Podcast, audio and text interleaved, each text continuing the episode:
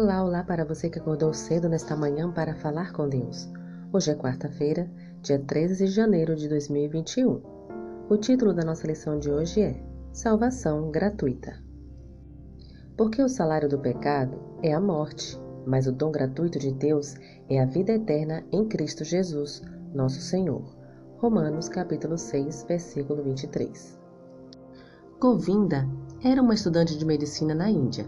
De volta para casa nas férias, ele aceitou o convite do Dr. Sudaram para assistir a estudos bíblicos. A princípio, participava apenas por curiosidade.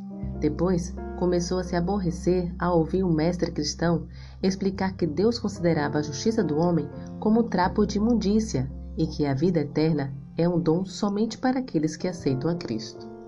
Qual é o valor, então, de meus sacrifícios, meus labores e boas obras? Mesmo que o estudo lhe contrariasse, ele gostava do Dr. Sudarão e, quando chegou o dia de voltar à universidade, fez-lhe uma visita de despedida Levou uma planta rara e pediu ao professor que a recebesse como presente. Govinda, eu tenho que lhe perguntar o que custou esta planta, disse o doutor. Govinda ficou corado. Um pouco magoado, ele respondeu: Doutor Sudarão, a planta é um presente, não está à venda. O doutor o olhou seriamente e disse: Govinda, eu aceito a planta como uma dádiva e lhe agradeço por ela. Agora, meu rapaz, Peço-lhe que aceite o oferecimento da salvação do mesmo modo, lembrando que é também uma dádiva que não se compra. Depois de meses de luta, aquele valente rapaz aceitou o dom gratuito de Deus e começou a se preparar para contar aos outros essas boas novas. A salvação é um dom gratuito de Deus.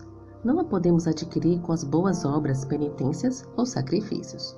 Como diz o Salmo 49, versículos 7 e 8, Ninguém pode salvar a si mesmo, nem pagar a Deus o preço da sua vida, pois não há dinheiro que pague a vida de alguém, por mais dinheiro que uma pessoa tenha.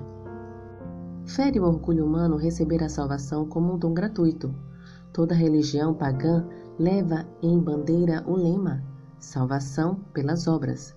Somente aquele que reconhece a santidade de Deus e a gravidade do pecado começa a compreender porque somente o sangue de Cristo poderia resgatá-lo da morte. Em vez de se ressentir, como o jovem indiano, de que a salvação não pode ser comprada, nos alegremos com a maravilhosa verdade anunciada em Efésios, capítulo 2, versículos 8 e 9. Porque pela graça sois salvos, mediante a fé.